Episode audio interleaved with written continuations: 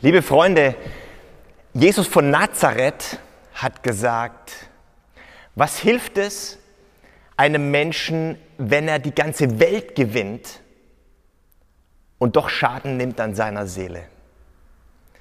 Vielleicht ist das das Tragischste überhaupt, was man über einen Menschen sagen muss, wenn man sagt, er hat so viel erreicht. Es ist so viel geworden, was er sich gewünscht hat und, und, und er Ziele erreicht und, und Erfolg und beruflich und privat. Aber am Ende hat er das Entscheidende verpasst und hat Schaden genommen an seiner Seele. Könnte das sein, dass gerade unsere westliche, unser westlicher Lebensstil wo es um Konsum geht und um Wachstum, sehr dazu beiträgt, dass wir Schaden nehmen an unserer Seele. Vielleicht ist das der Grund, warum du dich zu diesem Kongress angemeldet hast und reingeklickt hast und vielleicht auch dich für dieses Video interessierst, weil du ein Gefühl dafür hast, bei dir persönlich oder einfach in unserer Welt, so wie wir leben, läuft etwas ziemlich schief. Wir verlieren unsere Seele. Da möchte ich sagen, herzlich willkommen. Gut, dass du dabei bist und dich dafür interessierst, denn um nichts anderes geht es in diesem Kongress. Seelenbewusst leben, das ist unser Thema und jeder Speaker, jede Speakerin äh, erzählt und, und, und, und äh, aus, aus ihrer oder seiner Perspektive mit seinem spirituellen Background etwas darüber, was es für sie oder ihn bedeutet, seelenbewusst zu leben, unsere Seele wahrzunehmen und ernst zu nehmen. Mein Name ist Reinhard Brunner. Ich bin evangelischer Pastor und Coach. Und in meiner Arbeit als Pastor ermutige ich Menschen, wieder an Gott zu glauben. Und in meiner Arbeit als Coach ermutige ich Menschen, wieder an sich selbst zu glauben. Und meine Erfahrung ist, dass beides, an Gott glauben und an sich selbst glauben, mehr miteinander zu tun hat, als man oft denkt. Ich bin Pastor, ich bin Coach und, tja, ich bin Seelsorger. Wir Pastorinnen und Pastoren benutzen den Begriff selbst interessanterweise gar nicht so sehr oft für uns, aber andere. Jetzt ist wieder zu hören gewesen, der Seelsorger der St. Bonifatius-Gemeinde im Ahrtal kümmert sich um die Flutopfer. Und ich liebe diesen Begriff eigentlich, weil er so viel aussagt über unsere, das, was wir tun als Pastorinnen und Pastoren, was, unsere, was unser Auftrag ist, was unsere Berufung ist. Sich um die Seelen zu sorgen, sich um die Seelen zu kümmern, die uns anvertraut sind. Ich möchte hier in, diesem, äh, in dieser Speech etwas aus der Praxis als Pastor oder meiner Praxis als Pastor und als Coach weitergeben, drei äh, Entdeckungen mit euch teilen, die mit meiner Arbeit zu tun haben und die auch mit meiner eigenen geistlichen Praxis etwas zu tun haben. Die erste Entdeckung, der Mensch hat keine Seele, sondern er ist eine Seele. Wenn das so wäre, welche Konsequenzen hätte das? Meine zweite Entdeckung, wie wäre das, wenn wir uns alle miteinander von unserer, unserem, wie wir uns selbst begreifen, in unserem Bewusstsein, in unserer Haltung als Seelsorgerinnen, als Seelsorger begreifen würden? Was würde das mit uns machen? Was würde das mit unserem Umfeld machen und verändern? Und meine dritte Entdeckung, die erste Seele, die uns als Seelsorgerinnen, als Seelsorger anvertraut ist, ist unsere eigene. Was heißt das, sich um die eigene Seele zu kümmern? Darum soll es gehen. Herzliche Einladung. Ich freue mich, dass ihr dabei seid und äh, mir zuhört und Aufmerksamkeit schenkt. Los geht's. Es ist schon deutlich geworden, meine persönliche Kraftquelle für meine Spiritualität ist die jüdisch-christliche Tradition und vor allem aus der Bibel. Und in der Bibel gibt es ja ganz am Anfang, so fängt die Bibel an, diese Schöpfungserzählung. Und in dieser Schöpfungserzählung ist auch von der Menschwerdung des Menschen die Rede. Manche verwechseln ja diese Schöpfungserzählungen, wie wir sie auch in der Bibel haben, mit naturwissenschaftlichen Erkenntnissen oder mit naturwissenschaftlicher Forschung. Das sind aber völlig zwei Paar unterschiedliche Schuhe. Naturwissenschaftliche Forschung und Lehre gibt eine Antwort darauf, wie die Welt geworden ist und wie der Mensch geworden ist. Die Schöpfungserzählung der Bibel gibt eine Antwort darauf, warum der Mensch zum Menschen geworden ist, warum er da ist, was sein Urgrund ist und wozu er da ist. Also stellt die, gibt eine Antwort auf die Sinnfrage, warum sind wir hier? Es ist eine religiöse Perspektive, komplett unterschiedlich. Das nur am Rande. Die Bibel erzählt also von, davon, wie die Welt geworden ist, wie die Erde geschaffen wurde, wie der Himmel, genauer übrigens die Himmel, auf Hebräisch Ha-Shamayim, die Himmel. Es gibt viele Himmel in der jüdisch-christlichen Vorstellung, aber nur eine Erde. Deshalb müssen wir achtsam mit ihr umgehen. Aber es gibt viele Himmel. Da ist eine Menge Platz da oben. Also wie die Himmel geworden sind, wie die Erde geworden ist, wie die Pflanzen geworden sind, wie die Tiere geworden sind. Und dann ist da vom Menschen die Rede, von der Menschwerdung des Menschen. Und diese Sicht ist hochinteressant für unser Thema, was da steht. Ich lese, zitiere original aus der Bibel, meist aus, dem, aus der Genesis Kapitel 1, das ist in den meisten Bibeln auf der zweiten Seite. Da steht folgendes. Na, nachdem Gott all das gemacht hatte, die Erde, das Licht, die Sterne, das Universum, Pflanzen, Tiere, und Gott machte den Menschen aus Staub vom Erdboden und er blies den Atem des Lebens in seine Nase. So wurde der Mensch eine lebendige Seele. Ich darf das nochmal lesen. Und Gott der Herr machte den Menschen aus Staub vom Erdboden und er blies den Atem des Lebens in seine Nase. So wurde der Mensch eine lebendige Seele. Also die Vorstellung ist, dass da ein Gott ist, der Ton von der Erde, vom Erdboden nimmt und dann in meiner Vorstellung immer wie, wie, wie ein Künstler diesen Menschen formt und gestaltet und bildet und sich Mühe gibt und all seine Fantasie und all seine Liebe und all seine Leidenschaft und all die Schönheit und all, all die Kunst in sein Werk hineinlegt, um diesen Menschen zu machen. Das ist ja schon ich weiß nicht, ob uns das allen so klar ist. Wir Menschen sind nicht am Fließband entstanden. Wir sind nicht Menschen von der Stange. Nicht Mensch Nummer so und so, sondern jeder einzelne Mensch. Du bist ein Geschöpf Gottes. Wunderbar gemacht, gestaltet, gewollt und geliebt und einzigartig. Und als ob das nicht genug wäre schon an, an, an, an, an Aufladung, an, an, an Geschenk, ja, an Größe, sagt sich Gott, aber all das ist erstmal äußerlich. Das Entscheidende fehlt. Und er nimmt diesen Menschen, den er so kunstvoll bereitet hat, und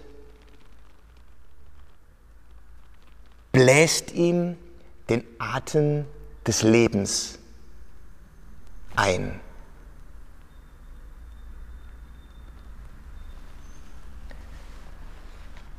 Das ist ja fast eine Geste des Kusses. Vielleicht darf ich das einfach mal so sagen. Gott küsst den Menschen wach. Er küsst den Menschen ins Leben. haucht ihm das Leben ein. Neshama steht da im Hebräischen, das bedeutet, Neshama bedeutet Geist oder eigentlich, eigentlich der Wind, der Windhauch, der Atem, der Geist, die Inspiration, die Begeisterung, das Leben. So kommt das Leben in den Menschen. Und deshalb, deshalb ähm, ist das Atmen ja so wichtig bei den Meditationen, weil Atem bedeutet Leben. So sagen wir auch in der deutschen Sprache, ein Mensch haucht sein Leben aus. Wo kein Atem ist, wo dieser Geist nicht mehr ist, ist kein Leben mehr. Er kommt hinein durch die Berührung Gottes. Das ist sozusagen der Vorgang. Gott bildet diesen Menschen kunstvoll und liebevoll, dann haucht er ihm das, das, das, äh, das Leben ein, den Geist ein, die Seele, die Seele ein. Auch das ist im übertragenen Sinne so ein, so ein Neshama ist Geist oder dann äh, Hauch, Windhauch, dann eben auch Seele. Und dann, jetzt kommt der entscheidende Satz, so wurde der Mensch eine lebendige Seele. Das ist der entscheidende Satz.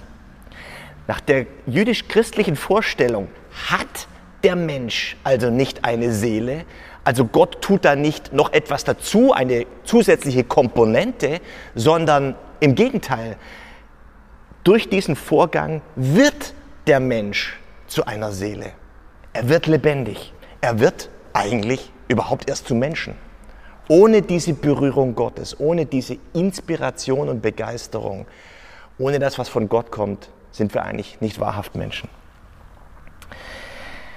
Es geht also darum, sich von Gott berühren zu lassen. Das ist so mein Bild, meine Botschaft eigentlich in dieser Speech, euch diesen Gedanken mitzugeben, wie wir wahrhaft Menschen sind, Menschen geworden sind, wie wir wahrhaft Menschen werden durch die Berührung mit Gott. Wir sind eine Seele und nicht, wir haben nur eine. Und ausgehend von diesem Gedanken habe ich jetzt zwei äh, Thesen, zwei, zwei Schritte, zwei Entdeckungen habe ich vorhin gesagt. Erste Entdeckung, was bedeutet es, eine Seele zu sein oder eine Seele zu werden, wahrhaft Mensch zu werden? Und das zweite, was würde das bedeuten, wenn wir uns alle miteinander als Seelsorgerinnen und als Seelsorger begreifen würden? Okay, los geht's. Was bedeutet es, eine Seele zu sein? Eine Seele zu sein bedeutet, dass wir uns ganz bewusst von Gott nehmen lassen, im übertragenen Sinne sozusagen, dass wir uns von Gott nehmen lassen und wachküssen lassen, inspirieren lassen, das, was von ihm kommt, hineinlegen zu lassen in unser Leben, dass wir wahrhaft Menschen werden, dass wir das Göttliche suchen, dass wir, das, dass wir es als spirituelle Menschen leben, denn wir sind eine Seele und haben nicht nur eine. Das Göttliche in uns, dieses Geistliche, ist nicht nur ein nettes Add-on, ein Nice to Have, sondern das, was uns zum Menschen macht. Das ist ja genau das, was Jesus gemeint hat. Was hilft es einem Menschen, wenn er die ganze Welt gewinnt, aber Schaden nimmt an seiner Seele? Natürlich kann man leben, ohne sich nach dem Geistlichen, nach dem Spirituellen auszustrecken und als eine Seele zu leben. Natürlich kann man so irgendwie existieren. Aber der Punkt ist doch, dass wir das Eigentliche verpassen. Dass wir nicht wahrhaft Menschen sind. Wir werden Menschen, indem wir uns von Gott berühren lassen. Von unserem Schöpfer. Jetzt will ich einfach mal kurz erzählen, wie das bei mir aussieht. Als Pastor, als Coach, als Mensch. Für mich heißt Seelen, also seelenbewusst leben, in, dieser, in diesem Bewusstsein zu leben, ich bin ein Geschöpf Gottes, ich bin so gemeint, heißt für mich äh, Gebet. Die Jünger von Jesus kamen einmal zu Jesus und haben gefragt, wie sollen wir beten? Wie, wie, geht, wie geht das überhaupt, beten?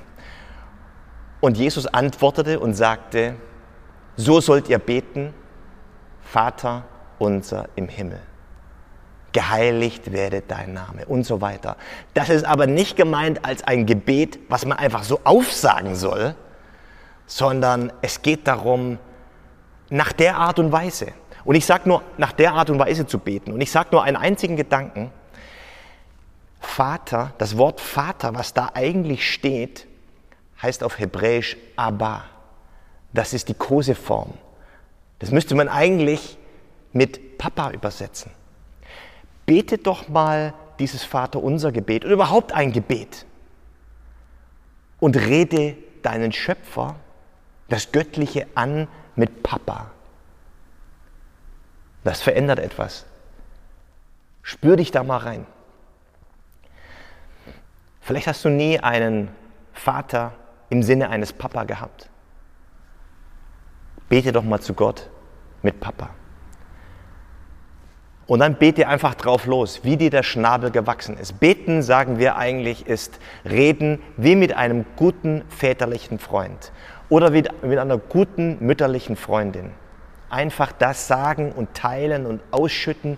Beten ist auch immer Zwiesprache, reden und hören. Darüber nachdenken, Stille. Oder du kannst aus dem Schatz der monastischen Tradition, also aus den Klöstern, Nonnen und Mönche, die uralte Gebete, die über Jahrhunderte gebetet werden. Nachbeten, mitbeten. Zum Beispiel einatmen. Herr Jesus Christus. Ausatmen. Erbarme dich mein. Herr Jesus Christus. Erbarme dich mein. Beten. Das Zweite, was zu meiner morgendlichen Routine gehört, äh, das zweite G sozusagen Gebet, dann zweite Gottes Wort, also die Bibel. Die Bibel ist für mich ja, Gottes Wort, also Ansprache Gottes an mich. Ich lese einen Text und bringe den einfach mit mir und mit meinem Leben ins Gespräch. Denke darüber nach, was, wo klingt da etwas an? Heute? Was kritisiert mich? Was inspiriert mich? Was ermutigt mich? Was korrigiert mich? Was bestätigt mich? Die Bibel ist so ein buntes, tolles Buch. Poesie, Geschichten, Lehrtexte, Gedichte. Vielleicht ganz in der Mitte der Bibel, wenn die, Mitte, die meisten Bibeln, wenn man sie genau in der Mitte aufschlägt, landet man bei den Psalmen. Und Psalme sind sozusagen Gebete. Wenn uns die eigenen Worte fehlen, können wir diese Psalmen einfach nachbeten und nachsprechen. Voller Gefühle, Hass, Wut, Anklage gegen Gott, aber auch Liebe und Verehrung. Steckt da alles drin. Ich mache euch Mut, mal wieder eine Bibel zur Hand zu nehmen. Und das dritte, also Gebet, Gottes Wort. Und das dritte, Gemeinschaft. Für mich gehört zur Routine, zum geistlichen Leben auch äh, der Besuch eines Gottesdienstes, Gemeinschaft. Dietrich Bonhoeffer, ein Theologe, der ähm, im Dritten Reich als Märtyrer äh, gestorben ist, umgebracht wurde, hat einmal gesagt, der Christus im Bruder ist stärker als der Christus in mir. Er wollte sagen, der Christus, der mir zugesprochen wird, wird von meiner Glaubensschwester oder von meinem Glaubensbruder, ist immer kräftiger als den, den ich in mir selbst habe. Wir brauchen die anderen. Wir brauchen und wir sind ein Team. Und wir sind gemeinsam unterwegs. Gebet Gottes Wort, Gemeinschaft. Wenn ich das so sage, dann will ich nicht damit sagen, dass das machbar ist. Ich mache das, ich mache das, ich mache das und dann passiert das. So funktioniert das nicht. Aber es ist ein Öffnen, ein sich bereitstellen, ein sich hingeben, um von Gott berührt zu werden. Ein bewusstes, ein Seelenbewusstsein. Eine Übung, eine Weise. Vielleicht hast du andere. Das ist das, was ich, wie ich das lebe und äh, ja, lassen wir uns berühren von Gott. Jemand hat mal gesagt, ein kluger Mensch, wo ist Gott? Wo ist Gott? Antwort, da wo man ihn einlässt. Da wo man ihn einlässt, ist Gott. Dass wir uns öffnen für Gott, Zwiesprache, dass du, der Gegenüber, das Gegenüber, unser, unser Schöpfer, der mit uns in Berührung kommen, kommen möchte und der uns zum wahrhaft Menschen macht. Ich möchte jetzt eine kleine Übung mit euch machen. Und zwar möchte ich einen meiner Lieblingspsalme lesen. Psalm 63. Ein kurzer Ausschnitt daraus. Könnte so ein Gebet sein, ähm, sich für Gott zu öffnen. Und wenn du magst, dann kannst du das einfach innerlich jetzt mitbeten.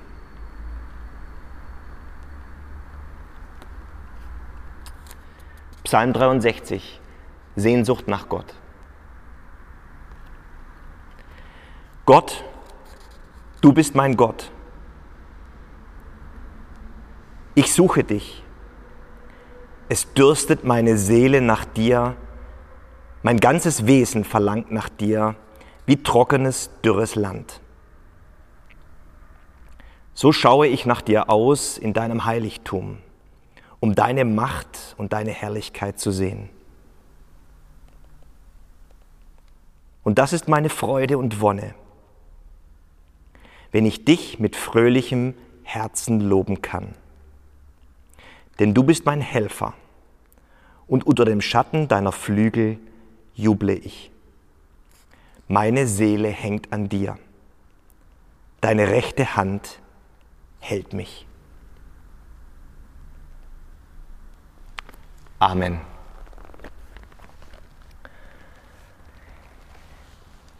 Ich möchte zum Abschluss noch eine Motivation für euch weitergeben, eine, eine, eine Vision, eine Inspiration. Ich habe das schon angedeutet. Wir Pastorinnen, wir Pastoren werden oft sozusagen qua Amt als Seelsorgerinnen und Seelsorger bezeichnet. Finde ich auch wunderbar, finde ich, habe ich schon gesagt, finde ich großartig. Ich kann mich sehr damit identifizieren. Der Punkt ist nur, wenn nur, nur wir Pastorinnen und Pastoren Seelsorgerinnen wären und Seelsorger, was wäre das für eine Welt? Seelsorger, Seelsorgerin ist kein geschützter Begriff oder so etwas. Und jetzt kommt meine Idee, meine Inspiration für euch. Wie wäre das, wenn du dich in Zukunft, ab heute, als Seelsorgerin, als Seelsorger verstehen würdest? In deiner Haltung, in deinem Bewusstsein möchte dir das zusprechen.